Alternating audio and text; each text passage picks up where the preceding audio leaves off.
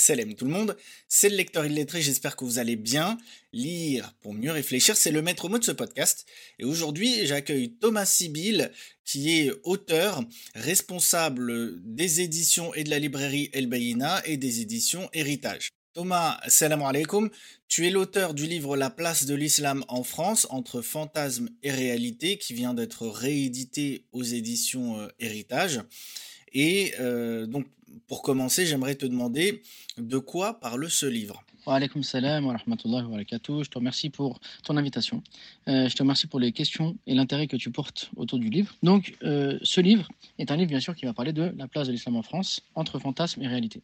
Parce que, comme tout le monde le sait, euh, lorsqu'on annule la télé, lorsqu'on écoute les politiques, les médias, etc., qu'est-ce qu'on entend? On entend euh, l'islam a-t-il sa place en Occident, l'islam a-t-il sa place en Europe, euh, les musulmans peuvent-ils s'intégrer en France, etc. Et donc on est amené à se poser la question, ben, euh, quelle est la place, quel est le lien qu'il y a entre la France et les musulmans, entre la France et, l'islam? Et on pourrait tenter de penser que la présence donc musulmane en France est quelque chose de totalement nouveau. et donc forcément, ben, il y a toute une crispation autour de cette présence nouvelle. Et moi, ce que j'ai voulu faire, c'est justement dépasser ces préjugés dépasser euh, ces fantasmes et aller euh, à la réalité, aller à la vérité, c'est-à-dire aller en fait euh, faire intervenir l'histoire, puisque comme le dit Malek Ben on ne doit pas isoler l'événement de l'histoire, donc chercher, s'intéresser à, à l'histoire donc de la présence musulmane en France. Et donc j'ai construit mon livre sous trois axes. Le premier axe, l'islam d'hier le deuxième l'islam d'aujourd'hui et le troisième l'islam de demain. Et donc en fait l'idée c'est euh, de faire de faire enfin d'étudier la présence musulmane en France et alors on va se rendre compte que euh, les musulmans euh, sont en France depuis bien plus longtemps qu'on l'imagine, que ce soit par, par la présence donc des musulmans à Andalus et donc ces mêmes, ces mêmes musulmans qui dépassent les Pyrénées et qui viennent s'installer en France, que ce soit par les Mourisques qui après la Reconquista viennent s'installer en France, que ce soit par les alliances qu'il peut y avoir entre François Ier euh, et Suleiman le Magnifique, euh, que ce soit donc par les, bah, par les personnalités ou les intellectuels euh, musulmans qui, lors de la colonisation, sont amenés euh, à s'installer en France et à développer un effort euh, intellectuel, que ce soit par ceux qui se convertissent, les convertis de, renom, qui, qui, enfin, qui, sont donc, qui vivent en France, qui, entrent dans, qui, qui embrassent l'islam et qui ensuite bah, travaillent finalement à faire rayonner l'islam. On peut parler de Christian Cherfis, qui fait partie donc des, des, fondateurs de la Fraternité musulmane, une association musulmane ouverte en 1904 à Paris, dans laquelle l'islam était enseigné, où de grands intellectuels euh, venaient euh, faire des conférences, comme par exemple Étienne Dinet, qui était donc un peintre célèbre, qui lui aussi a embrassé l'islam. Bref, il y a une histoire en fait musulmane de France qui est extrêmement riche et qui est extrêmement intéressante. Et donc, lorsqu'on la, la, la découvre, ben, on est finalement étonné de, de voir que il y a eu des musulmans de manière régulière et même permanente euh, depuis finalement deux siècles. Euh, il y a eu des mosquées qui étaient euh, ouvertes, des salles de prière, comme par exemple celle du château de Versailles, pour accueillir les délégations de musulmanes qui, venaient rencontrer le roi, que ce soit au niveau des ports, pour justement les Ottomans qui étaient amenés donc lors de leur lors de leur traversée à s'arrêter, que ce soit pour du commerce ou des relations diplomatiques, etc. Donc on voit finalement qu'il y a eu une relation forte entre euh, la France et les musulmans, qui a eu des alliances qui ont permis euh, à, la, France d'être secourue, d'être protégée, lors, par exemple euh, que François Ier, face à Charles Quint, fut emprisonné et que donc Suleiman le Magnifique contribua à le libérer et à protéger la France donc des, attaques extérieures, avec Barberousse qui s'installe à, Toulon avec toute une armée et qui protège la France durant, donc, durant une année entière, avec la cathédrale qui est transformée en mosquée, etc ou bien même la présence de l'émir Abdelkader euh, au château d'Amboise, qui transformera le château euh, en zaouïa, qui fait du pigeonnier un minaret, euh, qui rend, qui, enfin, à qui donc de grandes personnalités comme Monseigneur Dupuche viennent le rencontrer, parlent d'islam avec lui, sont impressionnés. Et puis il y a toute une tradition aussi islamophile, avec la période des Lumières, où les intellectuels français étaient, on va dire, euh, opposé euh, au clergé et voyait donc dans, dans la figure du prophète salam, dans, dans, dans le message de l'islam, eh bien finalement une religion euh, positive, une religion qui, qui, qui, qui contrastait avec ce qu'ils connaissaient en termes de religion et donc ils se sont mis à écrire sur le prophète. On peut parler de, Victor Hugo qui écrit son poème L'an de l'Égir, on peut parler de De Lamartine qui dans son histoire de la Turquie fait une biographie du prophète salam. on peut parler de la nièce de De Lamartine qui se convertit, donc Valentine de Saint-Pont qui se convertit à l'islam, qui part s'installer en Égypte. On peut parler de René Guénon, bref, on, on voit fait qu'il y a une, une, une histoire qui lie euh, donc la France et les musulmans qui est extrêmement riche. Et finalement, quand on connaît cette histoire, on se rend compte que ça dépasse le cadre des préjugés euh, qu'on peut avoir euh, dans les médias ou des raisonnements simplistes que peuvent avoir certains politiques ou certains islamologues qui veulent réduire donc l'islam à la violence, l'islam à des problèmes géopolitiques, etc. Et en interrogeant l'histoire justement, eh ben, on permet d'avoir de la hauteur, d'avoir de la nuance et de trouver en fait tous les éléments pour apaiser la situation. Et donc ça, c'était pour l'islam d'hier. Et donc maintenant, l'islam d'aujourd'hui, c'est ce qu'on est en train de vivre aujourd'hui. Alors, dans, cette question-là, j'ai voulu aborder euh, tous les préjugés, toutes les polémiques qu'il peut y avoir sur tant de sujets. Est-ce que les musulmans sont antisémites? Euh, Est-ce que, enfin, qu'est-ce que dit l'islam au sujet du voile, euh, etc. Après, tous les sujets donc qui sont des sujets malgré nous euh, d'actualité. Et l'idée en fait de ce, cette partie-là, l'islam d'aujourd'hui, c'est d'avoir comme en fait un, guide, un, guide pour le musulman, ou bien une, une boîte à outils dans lequel il trouverait tous les outils pour réfléchir aux questions qu'on lui impose, afin qu'il sache comment les aborder, comment y répondre. Est-ce que euh, la charia est supérieure aux lois de la République, etc. En fait, tous ces, tous ces pièges, tous ces tribunaux tous ces pièges qui sont tendus par les tribunaux d'inquisition euh, actuels et que justement euh, dans lesquels il ne faut pas tomber, des raccourcis dans lesquels on ne doit pas euh, accepter donc de, faire, dans lesquels ouais, enfin des raccourcis qu'on ne doit pas accepter pour justement élever le niveau et ne pas tomber dans des raisonnements binaires, dans des, raisonnements sectaires, dans des raisonnements qui mènent au, fanatisme ou qui mènent à la, à la, à la haine de l'un et de l'autre, etc. Mais si on n'a pas réfléchi justement à ces questions, eh bien alors on va tomber dans les pièges et on va euh, être réactionnaire, on va réagir de la manière dont on attend euh, qu'on réagisse, et donc on va se retrouver euh, à alimenter des polémiques et à contribuer à ce que les gens pensent de nous des choses négatives, alors que finalement on avait tout dans nos sources et dans notre histoire, et même dans l'héritage intellectuel occidental, pour justement contrecarrer ces préjugés et ces débats qui sont vraiment, on va dire, futiles et qui sont orientés dès le départ. et ensuite, la dernière partie, donc l'islam de demain, c'est justement quelles sont les perspectives euh, d'avenir, les, réflexions euh, pour que le musulman puisse prendre sa part euh, dans ce monde, puisse avoir son mot à dire sur ce qu'il vit quotidiennement. Donc voilà, grosso modo, l'idée de, ce livre, c'est de connaître l'histoire de la présence musulmane en France, ce qui nous renvoie à hier, mais on ne doit jamais rester euh, focaliser sur le passé. On doit prendre appui sur le passé pour aller de l'avant. Et donc, on parle de la situation d'aujourd'hui. Quelles sont les difficultés que nous rencontrons aujourd'hui? Quels sont les éléments qui sont paralysants? Quels sont les débats qui nous euh, enferment euh, dans des sujets qui nous empêchent de dépasser, de les dépasser et de pouvoir être acteurs pour que justement demain, quel est l'avenir des musulmans en France? Et donc là, euh, c'est la dernière partie euh, du livre. Donc grosso modo, voilà l'idée du livre et voilà les thématiques, on va dire, grossièrement abordées à l'intérieur. Et qu'est-ce qui t'a poussé à écrire ce livre? J'avais absolument pas idée euh, d'écrire un livre euh, sur ce sujet et puis un livre tout court. Mais j'avais beaucoup lu euh, sur l'histoire, beaucoup lu sur l'histoire de, de, France, sur l'histoire de l'islam, sur la présence musulmane, sur les différents intellectuels qui avaient vécu en France et j'étais impressionné et émerveillé par cette histoire que je n'avais jamais entendue ailleurs. Et en parlant avec des personnes qui ne sont justement pas musulmanes, j'étais étonné de voir qu'ils ignoraient à quel point euh, la France et l'islam avaient eu des relations euh, aussi fortes, aussi riches et surtout aussi longues. Et euh, un jour, en regardant en fait un, une émission télévisée où un imam était invité par un, présentateur connu, et lorsque j'ai vu que celui-ci a été interrogé sur des questions pièges et qu'il est tombé en plein dedans, je me suis dit que c'est pas possible d'accepter ça et qu'il fallait, qu'il fallait que j'écrive en fait. Enfin, je me suis imaginé à sa place et j'ai décidé donc d'écrire comme une, une réponse. Comment est-ce que moi je répondrais si j'étais à sa place. Et de fil en aiguille, ça donné euh, cet écrit que j'ai par la suite retravaillé, euh, agrémenté d'autres euh, questions, etc., etc.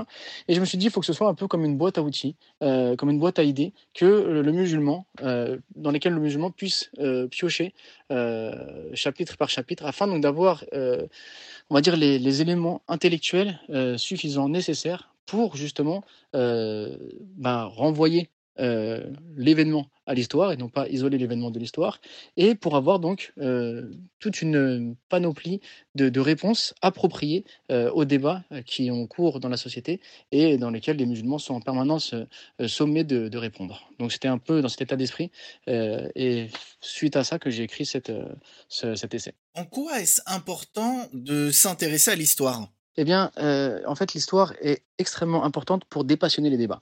Parce que euh, lorsque l'on ne s'intéresse pas à l'histoire, on va regarder l'événement euh, comme une fin en soi. Et on va donc avoir une vision extrêmement limitée des choses. Et on n'aura pas les moyens de nuancer nos propos, de nuancer nos idées, d'avoir du recul. Et donc finalement, on va tomber dans des pièges dans lesquels, enfin, desquels on aurait pu se protéger si on avait justement plus de connaissances et plus de recul.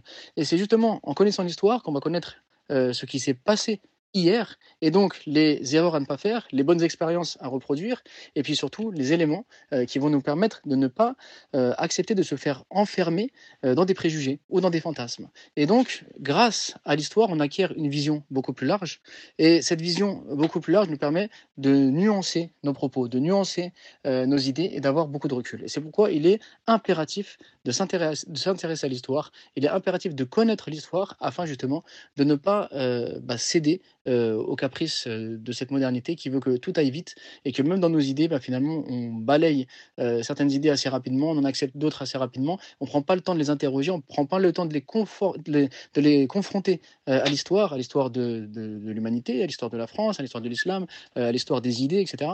Alors qu'en revenant à l'histoire, eh bien là, on peut prendre le temps de réfléchir, prendre le temps de comprendre, et donc, lorsqu'on réfléchit, on peut alors agir en conséquence. Et ça, ça ne peut passer que par la connaissance de l'histoire. De manière très concrète, quels conseils pourrais-tu donner à des gens qui comprennent l'importance de l'histoire, mais ne savent pas comment s'y prendre?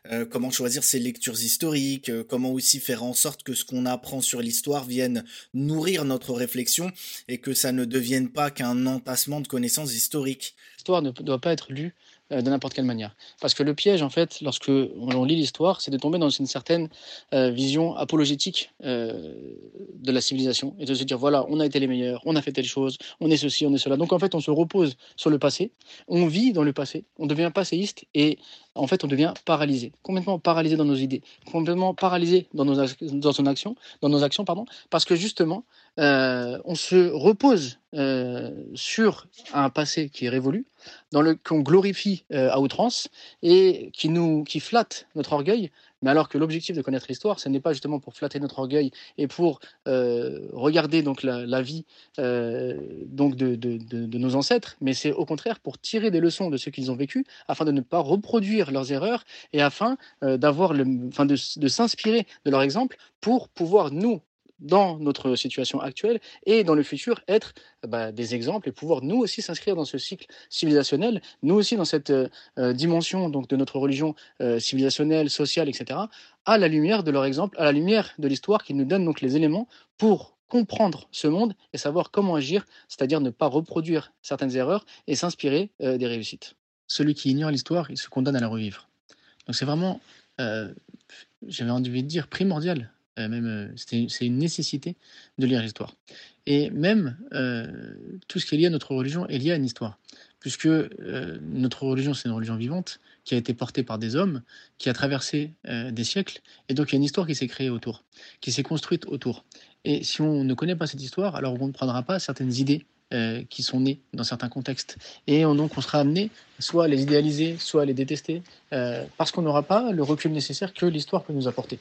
Alors maintenant, euh, quelqu'un pourrait me dire oui, mais comment lire l'histoire? Puisqu'il y a tellement de livres, on ne sait pas forcément par quoi commencer. Alors déjà, la, première des choses, euh, c'est de savoir justement euh, quel est le préambule à l'histoire? Quels sont donc les, les, les, comment dire, les outils que l'on a besoin pour lire l'histoire? Alors là, il y a plusieurs livres qui, vont nous donner des pistes. Il y a un livre, par exemple, qui s'appelle Dissension entre les compagnons de Othman Khamis aux éditions Al-Hadith, dans lequel, avant de rentrer dans, le, dans, ce, dire, dans ce sujet historique, euh, qui est donc les, les conflits qu'il y a pu avoir dans les premiers temps de l'islam, il va faire une introduction sur qu'est-ce que l'histoire et comment aborder l'histoire. Donc il va nous donner dire, des grandes règles afin justement euh, qu'on ait une méthodologie euh, pour euh, lire et aborder l'histoire. Donc ça peut être un livre justement par lequel on commence dans notre approche de l'histoire. Ensuite, il y a un livre qui s'appelle Préambule à l'histoire de l'islam, donc aux éditions Bayenne, qui pareil va nous montrer l'importance de connaître l'histoire. Donc ça, ça va vraiment nous sensibiliser et nous donner une méthode. Ensuite, eh bien, il faut, pour apprendre l'histoire, passer euh, par différents euh, livres, donc des livres qui vont nous donner euh, d'abord une première vision globale. par exemple, je pense à un livre Histoire du monde musulman aux de Nour, qui va nous donner une vision globale de l'histoire du monde musulman, en partant donc des, quatre califes jusqu'à la chute des Ottomans. Donc on va voir toutes les différentes périodes, Omeyyades, Abbassides, Mamlouk, etc. Et on va voir donc une, une idée générale. Ensuite, dans, enfin si dans tout ça, il y a des euh, comment dire ça, il y a des périodes qui nous ont intéressés plus qu'une autre. Et bien après, on peut prendre des livres euh, spécialisés. Donc là, on peut avoir chez Ribat énormément de livres, par exemple l'édition Ribat, qui vont s'intéresser à certaines périodes euh, de l'histoire. Et ce qui est intéressant donc aux éditions Ribat, c'est que, par exemple, pour l'histoire de la colonisation de l'Algérie, colonisation de la Libye, l'histoire des croisades, les barbaresques, etc., l'auteur nous propose d'aborder l'histoire sous deux angles. Le premier angle, on déconstruit les euh, fausses informations sur tel et tel sujet historique. Et deuxième partie, on cherche à travers les sources, à travers les archives qui sont en notre possession, euh, ce qu'il faut connaître de cette histoire. Donc d'abord, on nettoie les fausses informations et on euh, construit avec des informations qui sont cette fois sûres et non pas orientées, manipulées, etc. Donc ça, c'est également une, une démarche qui, qui aide, qui facilite dans l'apprentissage de l'histoire. Alors il peut y avoir plein de manières d'aborder l'histoire. On peut lire l'histoire justement parce qu'on cherche à approfondir nos connaissances, à tirer des leçons de celles-ci et donc à s'en inspirer pour regarder ce qui dans le passé euh, a été efficace afin de le reproduire euh, aujourd'hui, pour s'inspirer de la méthodologie, de l'exemple donc que, que, nos ancêtres ont eu dans le passé. Mais il y a aussi lire l'histoire pour se distraire parce que c'est plus agréable et plus simple à lire que des livres très techniques comme la jurisprudence choses comme ça qui demandent plus de réflexion. Mais même lorsqu'on fait une lecture comme ça de détente, il faut toujours regarder en fait les points de, euh, enfin ce qui se ressemble, la, continuité qu'il y a d'une histoire à une autre. Parce qu'on voit généralement que l'histoire fonctionne par cycle.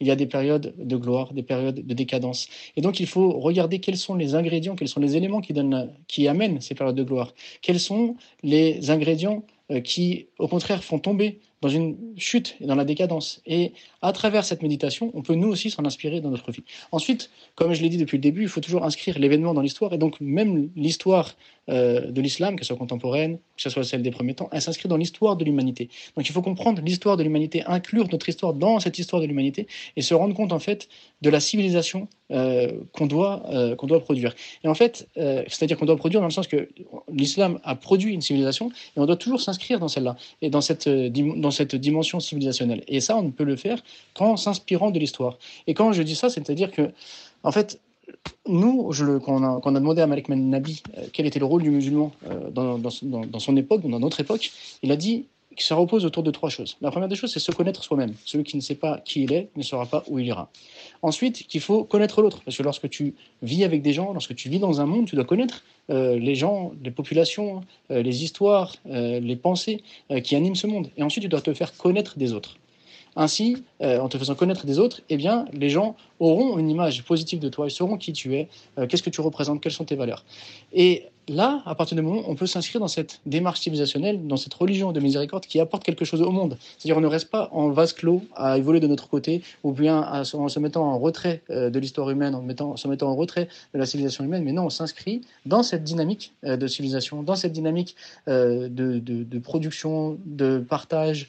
En fait, on rayonne dans, dans le monde qui nous entoure. C'est-à-dire on n'est pas juste replié sur nous-mêmes. Et ça, il n'y a que l'histoire qui peut nous le permettre. Parce que si on est déconnecté de l'histoire, alors on va euh, se recroqueviller, on va subir les, les, attaques et les agressions extérieures, on va se, renfermer sur nous-mêmes, on, peut être même tenté euh, d'être dans la victimisation, de se dire euh, ah, personne ne nous aime, etc. Et donc on tombe dans la chose impossible. Personne ne nous aime, on peut rien faire, donc on est paralysé. Ou bien on contraire dans la chose facile. On est musulman, on est les meilleurs, on a la meilleure civilisation, la meilleure religion. On devient donc passéiste, on idéalise une chose et on tombe dans la chose facile, se croire les meilleurs et on fait rien. Donc il faut au contraire toujours chercher authenticité et efficacité. Et c'est à travers l'histoire justement qu'on va comprendre euh, l'histoire des idées, faire reposer justement nos actions sur ces idées et être toujours positif, toujours, euh, comment dire, toujours aller de l'avant. Et ça, c'est euh, l'histoire qui va justement nous donner les moyens euh, d'aller de l'avant, qui va donner la, réflexion nécessaire pour être toujours quelqu'un de bien, quelqu'un qui œuvre pour le bien, qui est toujours dans une dynamique justement de, bien, qui est toujours optimiste. D'ailleurs, il y a un hadith dans lequel le prophète nous dit, salam, que même si la fin des temps venait et qu'on est en train de planter un arbre, qu'on continue de le planter. Il y a toujours cette volonté d'être dans l'action, d'agir. Mais pour agir efficacement, pour agir avec authenticité, il faut s'imprégner de ceux qui sont venus avant nous. Comme ça, on découvre à travers leur histoire eh bien, ce qui les a euh, aidés à avancer et ce qui, au contraire, les a euh, fait chuter. Et là, on peut alors tirer des leçons et être efficace. Pour revenir sur le sujet du livre, quel fait historique sur les liens entre la France et l'islam t'a particulièrement marqué et quelles leçons en tires-tu? Franchement, il y en aurait énormément. Euh, mais je peux citer par exemple euh, un qui est assez original, c'est que le moulay, le Ismail, euh, lorsque il est venu en France, eh bien, il est venu dans plusieurs objectifs. Et parmi les objectifs de sa venue, le fait de demander en mariage la princesse de Conti, donc la fille de Louis XIV, afin de l'épouser. Et donc, c'est assez marrant quand, ou assez exceptionnel comme histoire, parce que lorsqu'on imagine Louis XIV, le roi Soleil, euh, le château de Versailles, bref, tout ce que ça représente, et euh, on n'imagine pas qu'un sultan euh, du Maroc bah, vient à sa rencontre et lui propose d'épouser sa fille. du coup, c'est des anecdotes. On peut dire que c'est une anecdote. C'est pas un événement qui bouleverse l'histoire de France ou l'histoire du Maroc. Ça relève de l'anecdote. Mais quand on voit aujourd'hui euh, bah cette, euh, cette crispation qu'il y a autour des questions qui sont liées à l'islam, euh, où on a l'impression que finalement il faut que euh, les, gens vivent chacun de leur côté, aient des mauvaises pensées les uns contre les autres, euh, soient en, opposition permanente, eh bien on trouve en fait dans l'histoire de France des éléments, des événements qui permettent euh, une convergence en fait. Parce que pourquoi, s'arrêter sur ce qui euh, sur ce qui nous divise, quand on peut au contraire trouver dans notre histoire commune bah, des choses qui nous relient?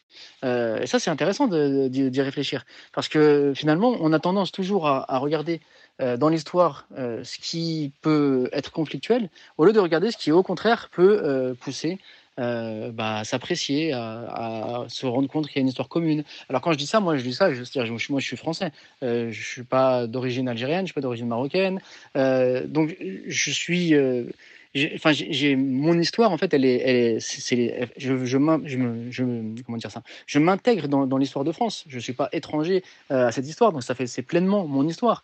Euh, quand, quand je lis l'histoire euh, de, Clovis quand je, lis Charlemagne etc ça, ça c'est mon histoire. Et bien dans mon histoire il y a aussi un lien avec l'islam. Et donc quand moi j'embrasse l'islam et je suis musulman je suis pas en opposition avec euh, mon origine, avec euh, le pays dans lequel j'ai grandi, avec mes racines. Au contraire, je m'inscris dans, une histoire qui est une histoire qui a déjà existé. C'est-à-dire que quand les musulmans ont traversé les Pyrénées, il y a des euh, habitants de la France qui sont devenus musulmans.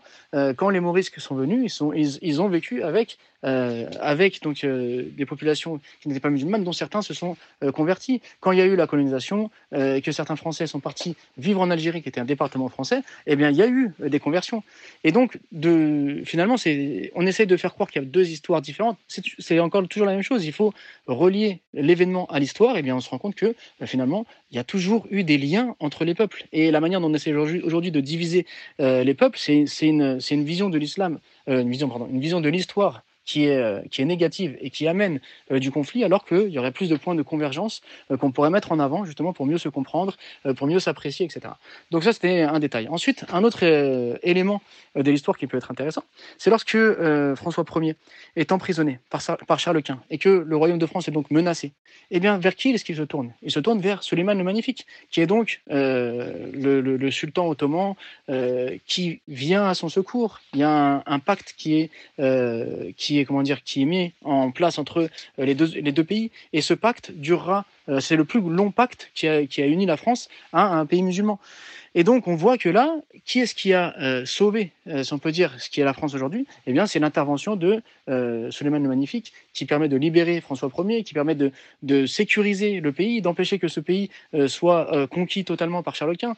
Donc là encore, on voit qu'il y a une présence musulmane qui est positive et qui, bah, permet en fait à la France de continuer d'exister, alors qu'elle aurait pu finalement disparaître. De la même manière, parmi un autre élément de l'histoire qui dont on a déjà parlé tout à l'heure, mais qui m'a interpellé, c'est que Christian Scherfis, qui est un disciple de Auguste Comte, Auguste Comte qui est le fondateur de la sociologie, qui euh, est très critique vis-à-vis des religions, mais qui découvre dans l'islam en fait une, vision du monde, euh, une vision de la science dans laquelle il se retrouve, et donc qui éloge l'islam, qui éloge le prophète, et donc Christian Scherfis, qui est son disciple, qui finit par se convertir à l'islam, parce que justement, euh, le discours d'Auguste Comte l'a mené naturellement vers l'islam. Il se convertit, il ne se suffit pas juste d'être musulman, il participe à l'ouverture d'une association musulmane en 1907, donc on est au début du siècle, en 1907 à Paris, qui réunit des grands intellectuels et qui enseigne euh, la langue arabe, qui enseigne euh, le perse, qui enseigne le turc, qui enseigne l'histoire du prophète, salam, qui enseigne l'histoire de l'islam, qui enseigne le Coran, euh, qui réunit ou qui reçoit deux fois par mois des personnalités, des intellectuels du monde musulman qui viennent faire des conférences. D'ailleurs, une des conférences publiées aux éditions Héritage, rayon, quelques rayons de lumière islamique d'Étienne Dinet, c'est une conférence qui a été donnée justement dans cette, dans cette association. Et donc, on voit que déjà au début du XXe siècle, un converti a participé à créer un, élan, euh, intellectuel euh, en France. Et aujourd'hui, lorsqu'on parle des associations musulmanes, lorsqu'on parle des mosquées, lorsqu'on parle euh, de justement l'apprentissage du Coran, de la langue arabe, ça peut être mal vu, on peut, voir ça d'un mauvais œil, etc comme si c'était quelque chose de nouveau, comme si on voulait imposer quelque chose en France, comme s'il y avait, euh, euh, voilà, enfin tout ce qu'on peut entendre dans les médias. Mais finalement, c'est en fait quelque chose qui a déjà existé et qui a, euh, qui a prouvé son efficacité, qui a prouvé son, bien fondé. Donc en fait, on doit s'inscrire dans cette histoire qui a toujours lié la France à l'islam et ça peut apporter que du positif, ça peut apporter que de la nuance, que de la réflexion, ça peut aider à éveiller les consciences. Donc l'objectif de ce livre, c'est voilà, c'est une main tendue euh, à celui qui veut réfléchir à la présence musulmane d'hier, d'aujourd'hui et de demain, et qui veut construire un monde meilleur, non pas euh, un monde utopique, euh, non pas en, en, ne prenant pas au sérieux les défis qu'on a, mais justement en étant conscient des défis et en étant conscient des moyens qu'on a pour pouvoir les dépasser et pour euh, apporter quelque chose de meilleur à ce monde. Et c'est l'objectif du musulman, c'est que là où il est, il est euh, comme une petite pluie euh, qui est bénéfique et qui fait pousser la terre et qui fait sortir de la terre le meilleur. Et ben c'est ça le rôle du musulman. Là où il est, il doit être bénéfique et il doit faire pousser des bons fruits autour de lui. Merci à toi pour tes réponses. Chers auditeurs, j'espère que cette émission vous a été utile. Si c'est le cas et que vous voulez soutenir le podcast, abonnez-vous et notez-le sur votre plateforme d'écoute préférée. Pensez à me suivre sur Instagram et sur TikTok pour plus de partage de lecture. Et n'oubliez pas, une umma qui lit est une umma qui vit. Wassalamu alaikum wa rahmatullah.